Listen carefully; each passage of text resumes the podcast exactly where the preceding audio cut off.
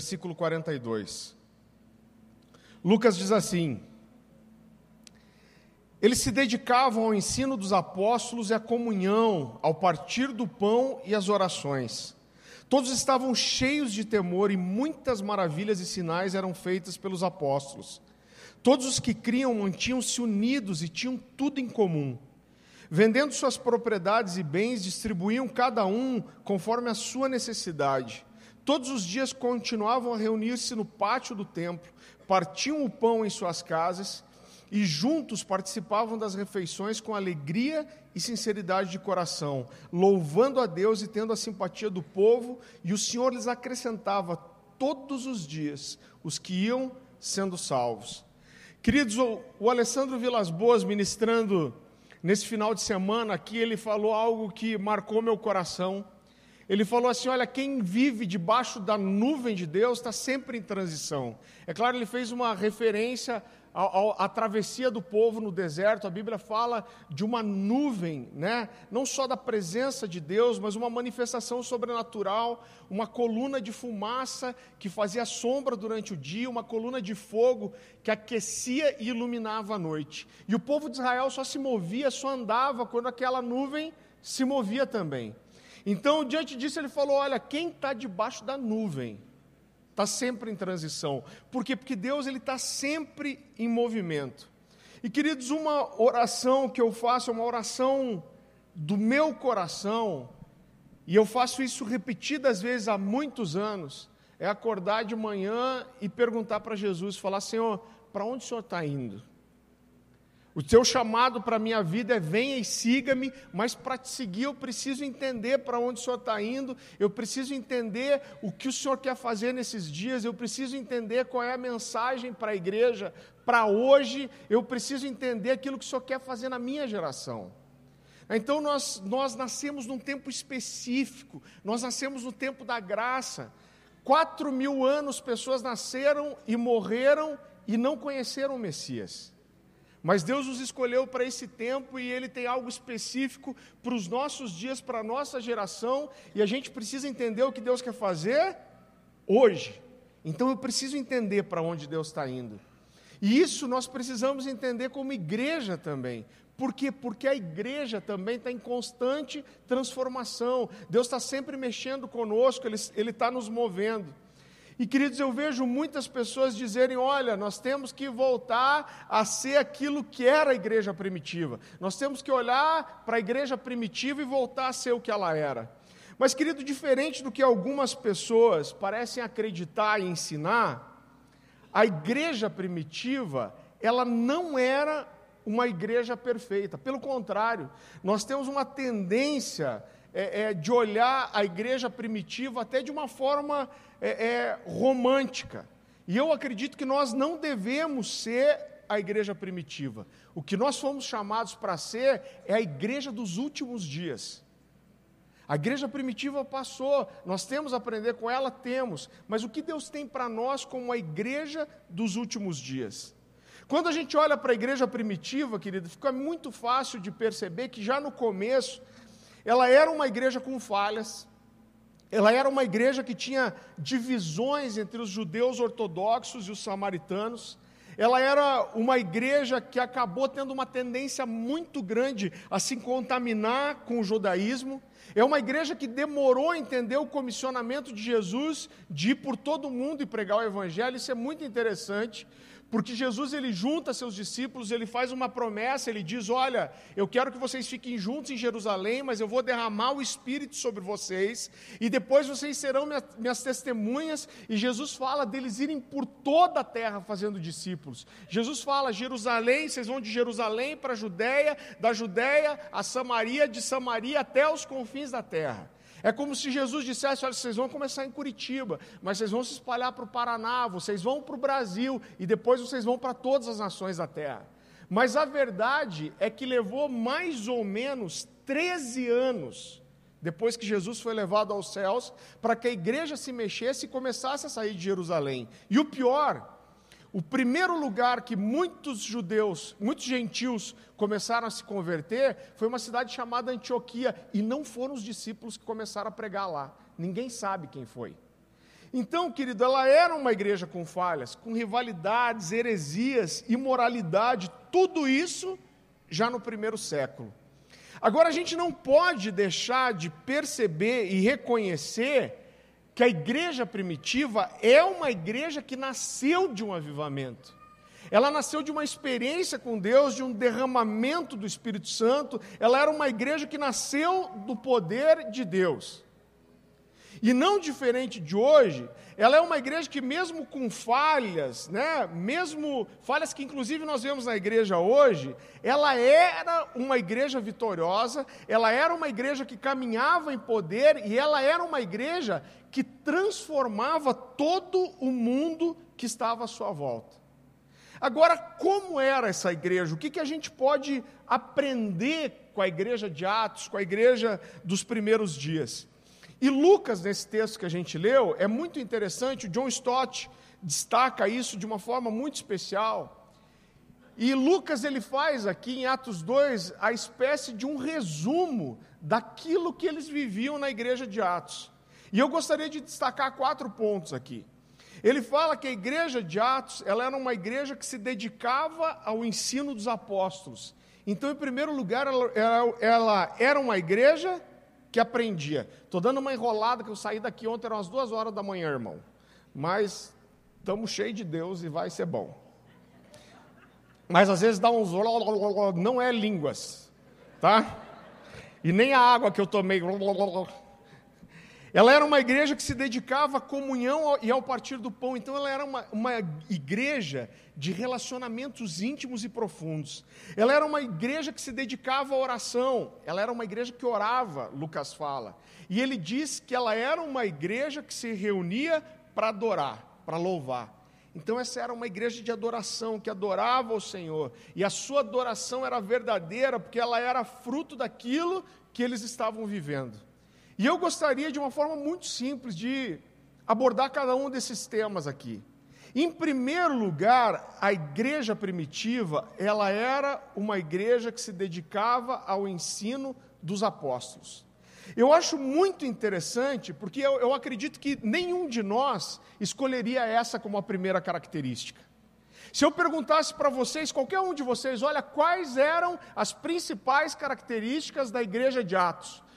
Provavelmente a gente ia falar do poder, a gente ia falar do batismo do Espírito Santo, a gente ia falar da língua de fogo, a gente ia falar da unidade, a gente ia falar das curas, milagres, libertação, mas provavelmente nenhum de nós ia destacar como a primeira característica da igreja de Atos ser uma igreja que se dedicava ao ensino.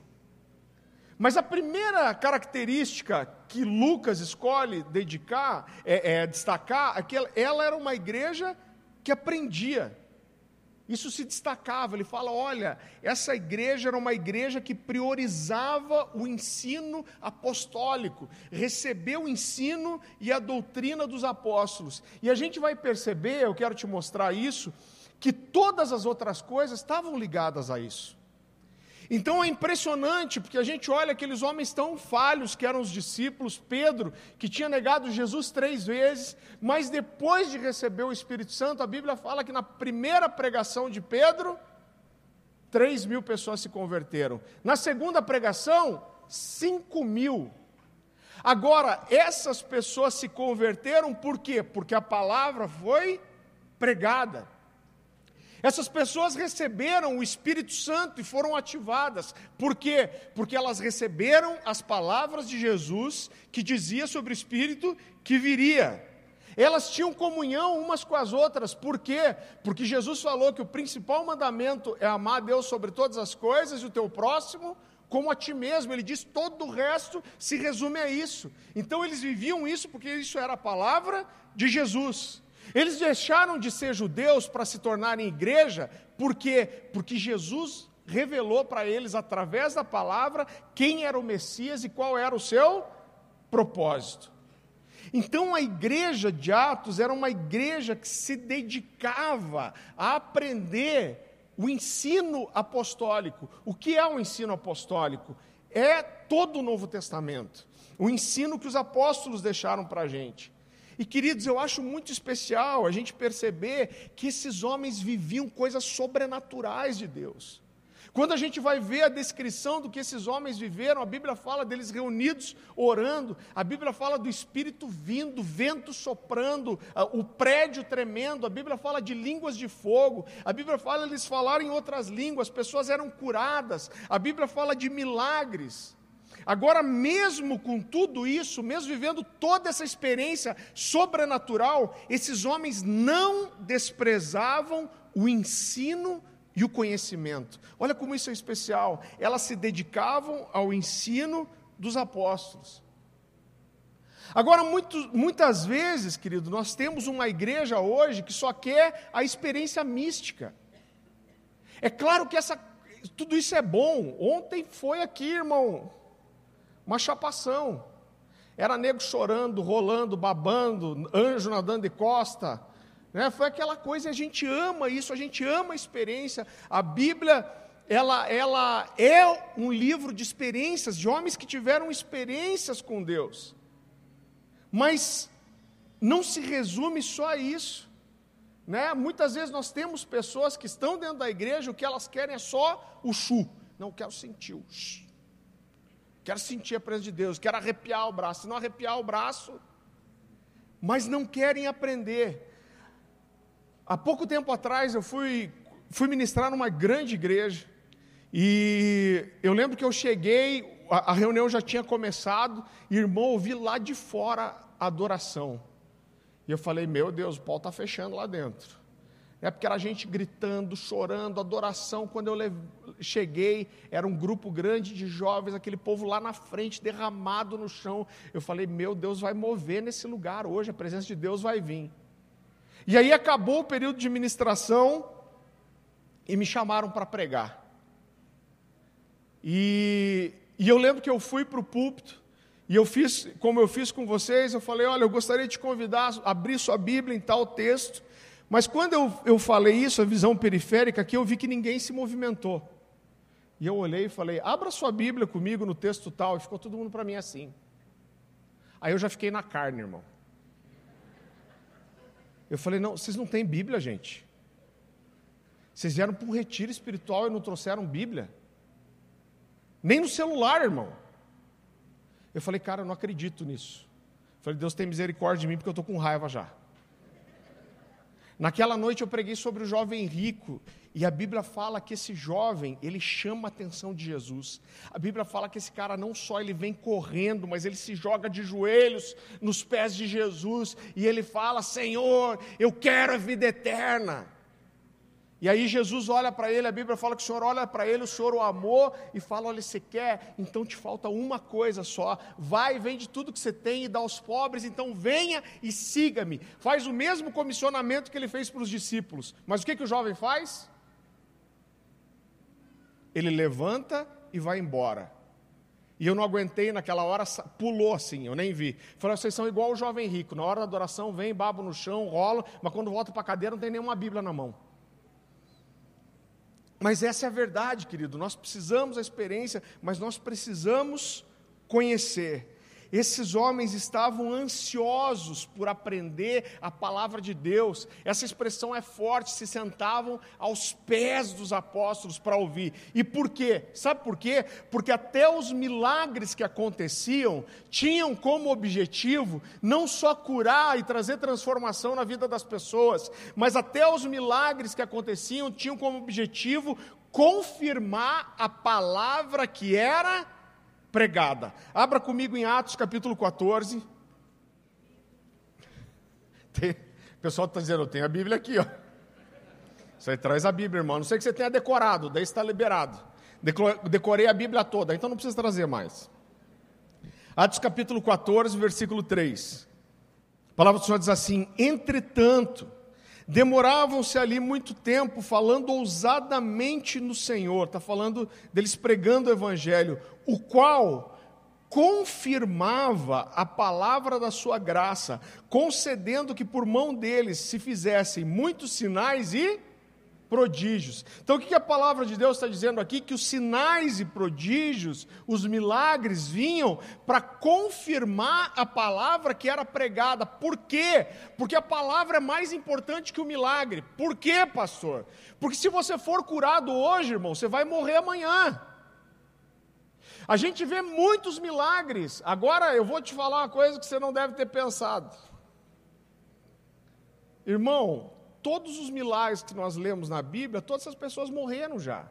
Então o milagre ele tem um prazo de validade. Quem é curado hoje morre amanhã. Se você tem uma intervenção agora, isso vai acabar um dia. Mas a palavra de Deus, quando é recebida, ela toca a eternidade das pessoas.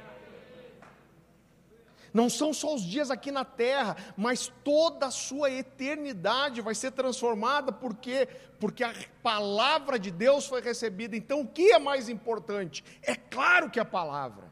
Eu não estou desprezando os milagres, tudo isso é bom, mas a palavra é aquilo que nos transforma, que muda a nossa vida, que traz a renovação da nossa mente. Quando a gente vai lá para Atos capítulo 4, você não precisa abrir. A Bíblia fala, eu entendo que eles não sabiam muito bem o que fazer depois que o Pentecostes acontece, mas a Bíblia fala que Pedro e João vão para o templo na oração da tarde, é o que eles sabiam fazer. E a Bíblia fala que eles chegam na porta do templo chamada Formosa e tem um paralítico lá. Esse homem estende a mão, muito conhecido, há muitos anos, pedir esmolas naquele lugar. E Pedro olha para ele e fala: Eu não tenho ouro nem prata, mas o que eu tenho, eu te dou. Levanta e anda. Aquele homem sai saltando. Ele entra para dentro do templo saltando, se eu não me engano, eram sete portões até chegar à parte principal. E as pessoas vão vendo e aquilo ajunta uma multidão, irmão. E quando Pedro vê que o pau fechou, ele começa a pregar.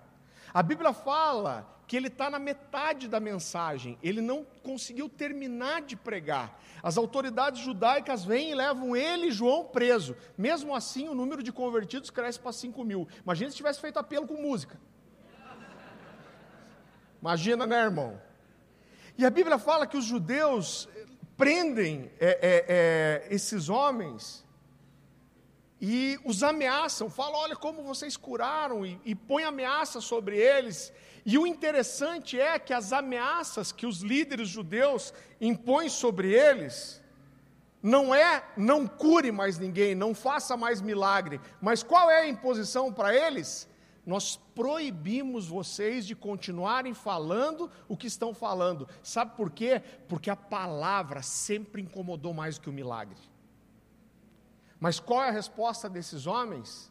Ameaçados de morte, apanhando, eles falam: Nós não podemos deixar de falar sobre aquilo que temos visto e ouvido. Então, a igreja primitiva, em primeiro lugar, era uma igreja que crescia, que aprendia a doutrina dos apóstolos. Eu quero dizer para você, irmão, não se contente em não saber, em não conhecer, em não entender, não se contente. Eu lembro que um dia eu estava com Calil, Calil era um, um jovem aqui da igreja, hoje é pastor lá na Bethel Church, em Redding, na Califórnia, está né, tá vivendo algo muito especial de Deus. E eu lembro que um dia a gente estava conversando algo sobre a Bíblia, e ele falou assim: Cara, como que você sabe todas essas coisas? Eu falei: Cara, eu nasci na igreja, nasci na escola dominical. Ele falou: Eu também, eu não sei. E eu fiquei pensando qual era a diferença. Eu falei: na hora veio uma coisa no meu coração. Eu falei, cara, algo que eu guardei desde sempre é que eu não saía de um culto com uma dúvida sem ir buscar a resposta. Toda vez que eu estava num culto, eu ouvia algo que eu nunca tinha ouvido antes. Eu ouvia algo que o pastor falava, eu não entendia direito. O que, que eu fazia? Eu chegava em casa, eu ia abrir minha Bíblia, enfiar a cara lá até entender. Então não se contente em não entender.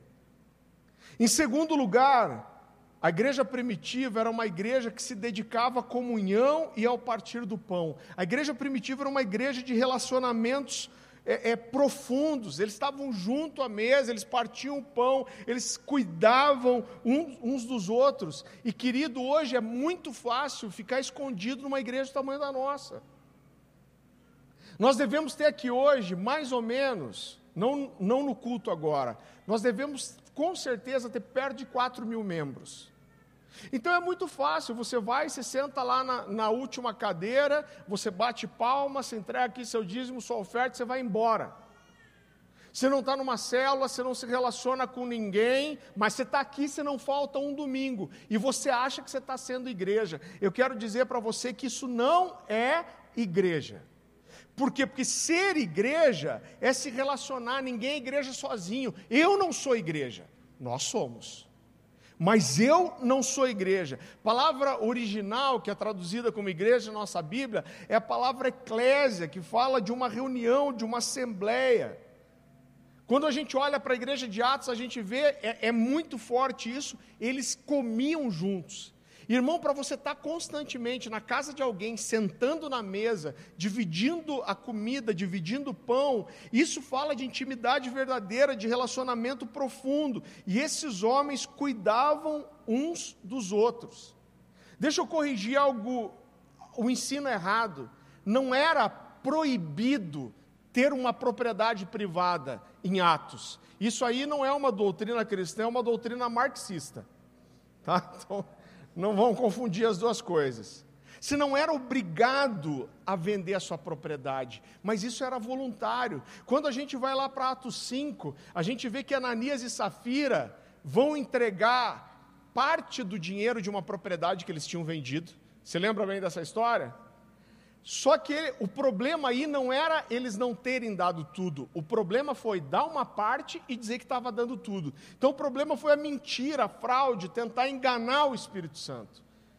Então, querido, deixa eu te dizer algo. É muito perigoso você tentar fingir uma espiritualidade que você não vive de verdade. Vá comigo para Atos capítulo 5. Atos capítulo 5, versículo 1. A palavra do Senhor diz assim: Um homem chamado Ananias, juntamente com Safira, sua mulher, também vendeu uma propriedade. Ele reteve parte do dinheiro para si, sabendo disso também sua mulher. E o restante levou e colocou aos pés dos apóstolos. Então perguntou Pedro: Ananias, como você permitiu que Satanás enchesse o seu coração a ponto de você mentir ao Espírito Santo e guardar para si uma parte do dinheiro que recebeu pela propriedade? Ela não lhe pertencia, e depois de vendido o dinheiro não estava em seu poder, ele está dizendo assim, cara, a propriedade era sua, depois você vendeu, se quisesse, o dinheiro era seu. O que o levou a pensar em fazer tal coisa? Você não mentiu aos homens, mas sim a Deus. Ouvindo isso, Ananias caiu e morreu. Grande temor apoderou-se de todos que ouviam, que viram o que tinha acontecido. Então, querido, ninguém era obrigado. Agora era muito perigoso você fingir uma espiritualidade que você não tinha. Agora as pessoas faziam isso voluntariamente, havia vida entre eles. Essas pessoas não se reuniam para ter vida, mas pelo contrário, elas se reuniam porque era verdadeiro, havia vida naquilo que eles pregavam e viviam. Querido, não dá para ser igreja sem ter relacionamentos profundos. Agora, esse entendimento de que ser igreja é estar junto, é ter comunhão, é um princípio, querido, que a gente obedece não porque está sentindo, mas como é um mandamento, como qualquer outra coisa. Porque eu vou te dizer uma coisa: se você esperar sentir no seu coração para você começar a dizimar, você não vai sentir nunca. Agora a gente começa a fazer por quê? Porque é um mandamento, irmão. Você tem uma vida de oração? Não, nem estou sentindo. O dia que eu acordar assim, tipo, nossa, que vontade de passar 10 horas orando. Aí eu vou começar a orar. Você não vai orar nunca. Mas a gente começa a fazer por quê? Porque é um mandamento. Eu vou me expor aqui para você. Eu, apesar de ter esse temperamento sanguíneo, brincar, você deve ouvir minhas risadas. É, pior que eu sou o brisa. Porque, irmão. Ah, ah, ah, ah, ah. ah. E a risada do Brisa ela tem um delay, porque ele abre a boca primeiro. Tipo dublagem mexicana, você já viu?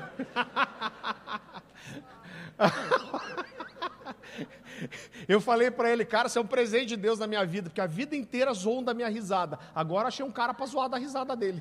Olha que benção. Até até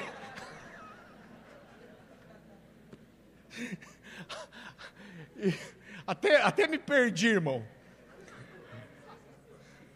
Ah, é, vou me expor. Cê, como vocês lembram disso, hein? Tava todo mundo na expectativa para o pastor se expor, né? Eu, apesar desse temperamento sanguíneo, eu sou um cara muito introspectivo, eu sou um cara que gosta de ficar fechado com meus livros dentro de casa. Eu, eu gosto, irmão, disso. Eu, na adolescência, fiz muito isso, no, no, na, na juventude. Ir para uma casa, chegava a ficar 15 dias fechado numa casa que meus pais tinham no litoral, orando, fechado, sozinho. Tem gente que fica doente se fizer isso. Para mim é uma delícia. E eu vou confessar para você que eu não gostava muito de hospedar pessoas. Entrava na minha intimidade, no meu lugar, que eu gostava de ficar quieto, sozinho. Chimarrão, irmão, é uma coisa que a essência do chimarrão é estar tá na roda, tomando junto. Quem que toma chimarrão sozinho? Umas mãos levantaram. que legal que vocês fazem como eu. Pena que a gente não vai poder tomar junto porque não vai curtir, né? Não, estou brincando.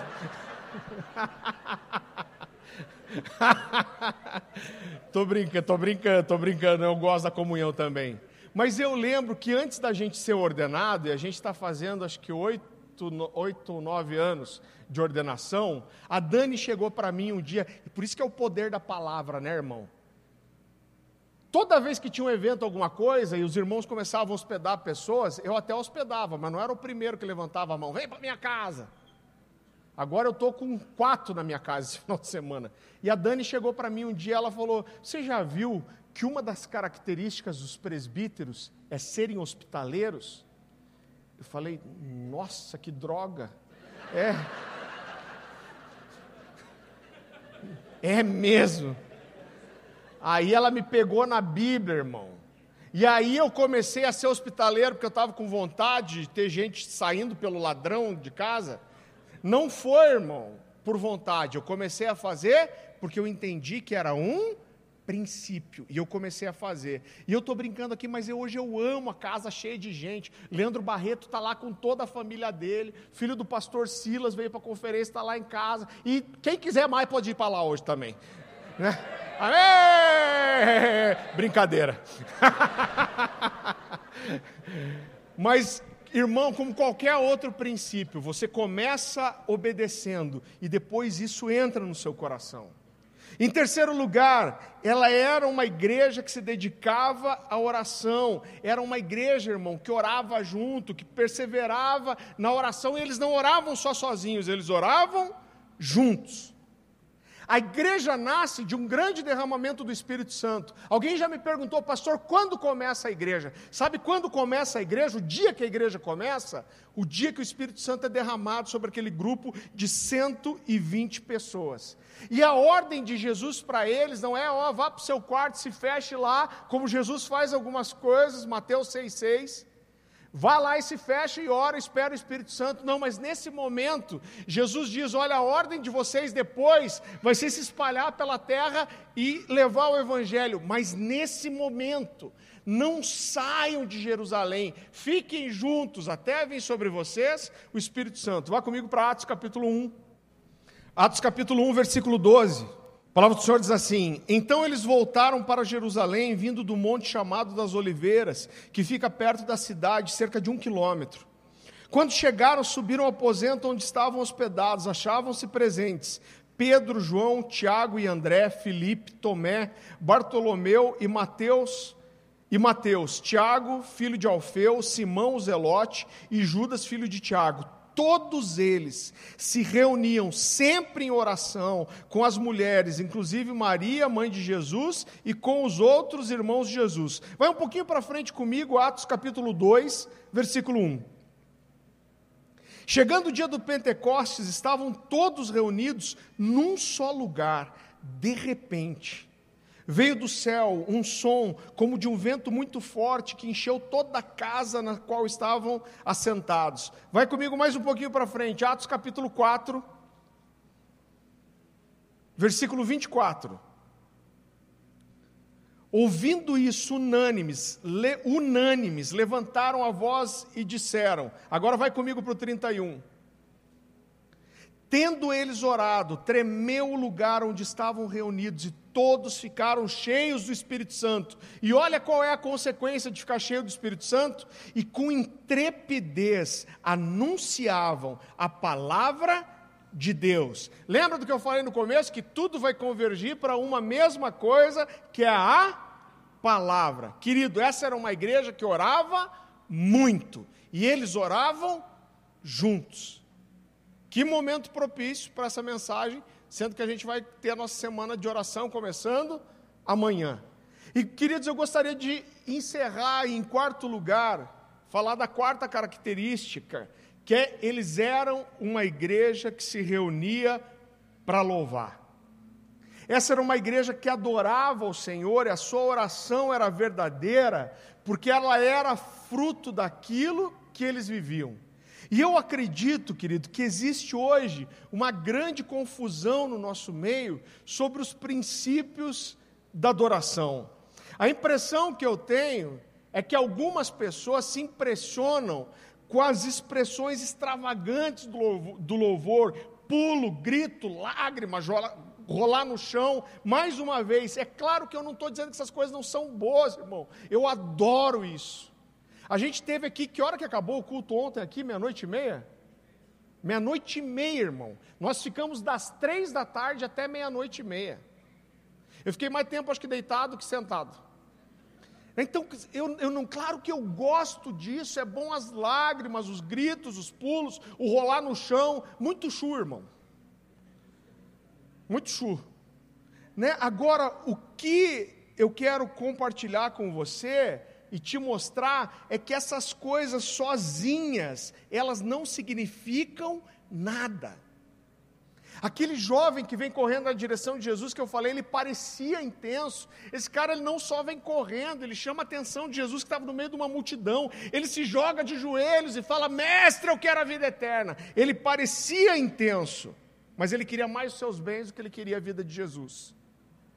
E, e Jesus nos ensina, querido, que Jesus está tá nos ensinando aqui é: olha, não adianta você vir se jogar, rolar no chão, se o teu coração não pertencer a mim. Seu coração precisa ser meu, sua vida precisa estar em mim. João 14, 21, Jesus diz assim: Você está dizendo que me ama? Sabe quem me ama? Quem me ama são aqueles que guardam os meus mandamentos. Eu acho muito interessante, eu preguei uma mensagem na semana retrasada aqui sobre isso. E Jesus ele faz em um momento da palavra de Deus uma declaração muito interessante e eu acho até obscura. Eu não quero bater um martelo sobre isso, eu não estou dizendo que eu entendi tudo, mas Jesus fala sobre adorar em espírito e em verdade. A Bíblia fala que Jesus vai até o poço de Jacó e chega uma samaritana e Jesus pede água para ela. Você conhece a história? E ela fala: Como você pede água para mim, que sou samaritana? Jesus fala: Se você soubesse quem está falando com você, você pediria água da vida e eu te daria, você nunca mais teria sede. E a conversa vai, e chega uma hora que ela reconhece quem Jesus é, que ele é um profeta, e ela pergunta: Mestre, alguns dizem que esse lugar aqui, o poço de Jacó, do nosso pai, era a história dos hebreus. É, o lugar de adorar aqui, mas os judeus ortodoxos dizem que é em Jerusalém. E qual lugar que a gente deve adorar? E Jesus fala: nem aqui nem lá. Mas os adoradores que o Pai procura são os adoradores que adoram o Espírito em verdade. E Jesus diz assim: sabe qual é o, o, seu problema? É que os samaritanos, eles adoram aquilo que eles não conhecem. E eu acho muito interessante, porque essa é, é praticamente a mesma declaração que Paulo faz quando ele está em Atenas. A Bíblia fala que ele vai para Atenas, ele começa a pregar e ele é convidado para pregar no Areópago que é o Areópago? Era um polo de filósofos e pensadores gregos. A tradição diz que a própria deusa Diana foi quem construiu aquele lugar. É claro que isso é bobagem, mas para eles era muito importante. E ali era o, o centro dos pensadores e o centro da idolatria muitos e muitos deuses. E chamam Paulo para pregar nesse lugar. E Paulo, cheio de graça, cheio de revelação, esses atenienses chegam para ele e falam assim: Olha, qual que é essa nova religião que você está pregando? E Paulo diz assim: Olha, eu estava olhando os seus deuses aí, e eu vi um altar ao Deus desconhecido. E ele fala: Pois o Deus que eu vim apresentar para vocês é esse Deus que vocês adoram sem conhecer. E irmão, eu quero te dizer uma coisa: a adoração sem conhecimento, ela está fadada em virar idolatria e não adoração. Sabe por quê? Porque adoração, ela é fruto de revelação, é fruto de conhecimento. A palavra de Deus revela não só quem Deus é, mas é inclusive a palavra de Deus que nos revela que nós temos que adorar. Por que, que a gente adora? Porque a palavra de Deus diz: adora o Senhor. Agora, a adoração, querido, sem, sem a vida, sem o conhecimento, sem a revelação, ela não é adoração, ela é idolatria. Na adoração, nós, nós exaltamos os atributos de Deus que são revelados aonde? Na palavra. Então a igreja primitiva, ela adorava porque ela sabia quem ela estava adorando. Ela tinha experiência, ela tinha conhecimento, ela viveu Jesus, ela experimentou Jesus e ela se relacionava com Deus. Então a, a adoração pulava para fora deles como uma expressão coletiva daquilo que estava dentro. Você não precisava dizer adore, por quê? Porque aquilo era vida neles. Isso saltava precisava transbordar. Você sabe que às vezes, querido, a gente busca só as sensações. Isso faz parte, mas a adoração não é a sensação, não é o arrepio no braço. Mas a, a adoração é o relacionamento, é a intimidade. Você sabe que quando um homem busca uma prostituta, não se escandalize com o que eu vou te falar. Quando um homem procura uma prostituta, ele procura ter emoções e sensações que deveriam ser fruto de compromisso, de relacionamento e de amor. Mas ele quer ter essas sensações sem precisar pagar com compromisso, com relacionamento e com amor. Então ele faz o quê? Ele paga com outra coisa, ele paga com dinheiro. Só que eu quero dizer para você que Deus não se vende. Então, se você quer ter isso com Ele, querido, você precisa do compromisso, do relacionamento, é, é, do amor. E aí sim nós vamos poder apresentar para Deus uma adoração que é genuína, que é verdadeira. Sabe por quê? Porque Deus ele não recebe adoração vazia. A Bíblia fala de dois filhos de Arão, Nadab e Abiú. A Bíblia diz que eles vão oferecer incenso ao Senhor. O que, que era o incenso? Era expressão de adoração, era assim que se adorava. Davi que vem começar a colocar as canções, não existia isso. Mas a Bíblia diz que eles vão apresentar fogo estranho, o que, que, que acontece? Sai fogo do altar e consome os dois. E é tão forte o que acontece que esses dois são consumidos pelo fogo.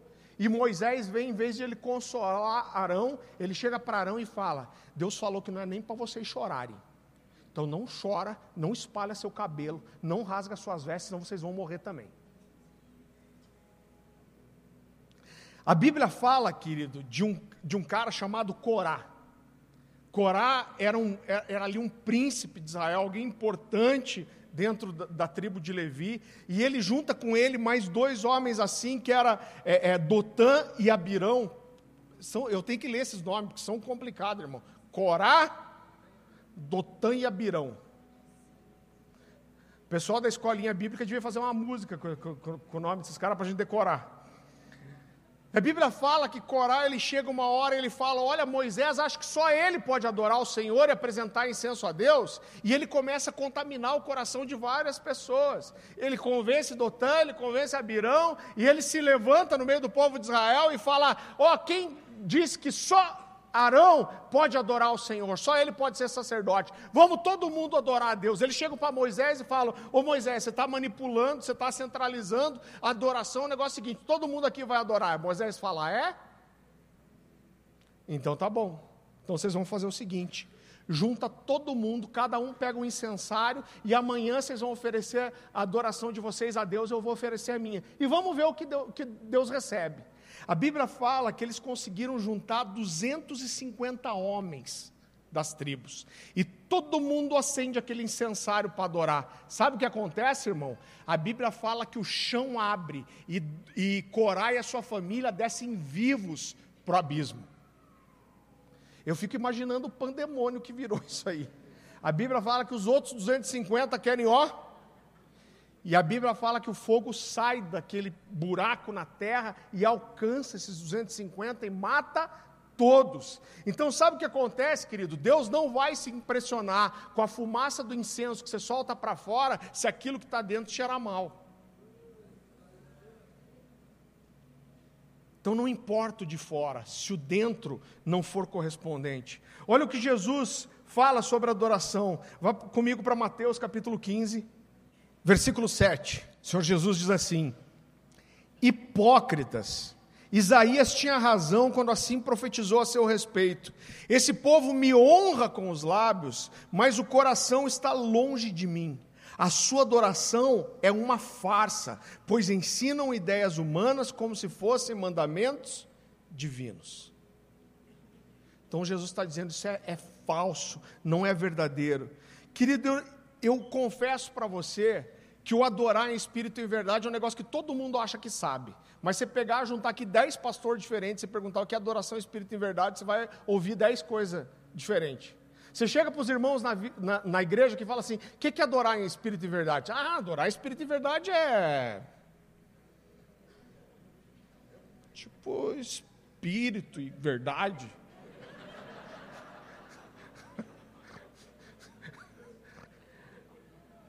E querido, eu tenho perguntado isso para Deus há muito tempo, mas eu entendo que essa igreja adorava em verdade por quê? Porque aquilo que ele cantava, que ele expressava, falava de uma verdade do coração. E eu entendo, na limitação do meu entendimento, que adorar em verdade é que quando eu coloco para fora a minha adoração, eu estou falando de algo que é verdade para mim. Uma das experiências mais profundas que eu tive com Deus foi quando eu passei por um momento de esfriamento muito grande, primeiro ano de faculdade, trabalhando o dia inteiro, estudando à noite. Irmão, não estou falando de pecado, estava frio. E eu fui numa, isso foi, se eu não me engano, em 2001, num culto lá na comunidade cristã de Curitiba, primeira vez que eu vi o David Keelan. E ele cantou uma música que é um, é um country bem animado, Canção da Alegria. E eu tô lá, eu fui por causa da Dani, estava indignado, irmão cansado, nem queria estar na igreja. E aí, quando ele toca essa música, as duas primeiras estrofes são assim: Eu poderia cantar sem parar, de como salvasse meu ser. Eu poderia dançar por mil milhas por causa do seu amor. E está todo mundo pulando, eu olho aquela frase e falo para Deus: Deus, eu poderia cantar sem parar de como salvasse meu ser, eu poderia dançar por mil milhas por causa do seu amor. E Deus me falou assim: Ah, é? Então por que você não faz nada para mim? Eu caí no chão, fiquei chorando uma hora. Quando terminou o louvor, eu levantei e falei: Me leva daqui. Falei para Dani, eu vou morrer nesse lugar. E eu confesso para você que eu tenho mu muita dificuldade, irmão, de cantar aquilo que não é verdade do meu coração, porque eu entendo que isso não é uma adoração verdadeira. Eu estou falando coisas de mais de 20 anos atrás, mas pensa uma música que foi difícil para eu conseguir cantar. A gente não canta mais, Deus me salvou. Aquela que diz assim: somos corpo, e assim bem age. Aí eu ficava olhando para os irmãos que eram difíceis na igreja. Eu falava: Deus, não vou cantar. Não é verdade.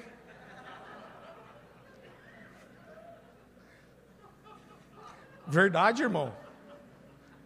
Uns anos foi assim.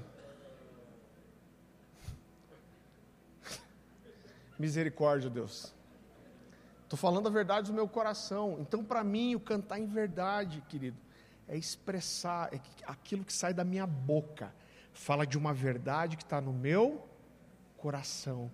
Isso me incomoda e por isso as músicas mexem tanto comigo, porque elas fazem eu sondar o meu coração, sondar as minhas motivações. E quando eu vou botar para fora algo que não está no meu coração, eu preciso resolver isso com Deus antes de continuar cantando. Agora, o que é adorar em espírito? Mais uma vez, eu não quero bater o um martelo sobre isso, mas eu acredito que só consegue adorar em espírito quem é espiritual, irmão. Se é carnal, se vive na carne, se vive a semana inteira se enchendo das coisas do mundo, se contaminando, e aqui você vai querer adorar em espírito, você não vai adorar em espírito, sabe por quê? Porque você não é espiritual, você é carnal. Então você vai adorar como alguém carnal. Mas quando nós somos homens e mulheres espirituais e nós nos enchemos de Deus, nós temos essa vida, nós somos de verdade. Eu gosto muito de uma expressão que o pessoal usa muito lá em Taubaté, eles dizem assim: olha, tal cara é de verdade. Então, quando nós somos de verdade, quando nós vivemos isso, quando nós somos espirituais, a nossa adoração será espiritual. Querido, eu não quero fazer um, um apelo aqui na frente hoje. Mas eu sei no meu espírito que o Senhor está falando com você, está falando com você através dessa palavra.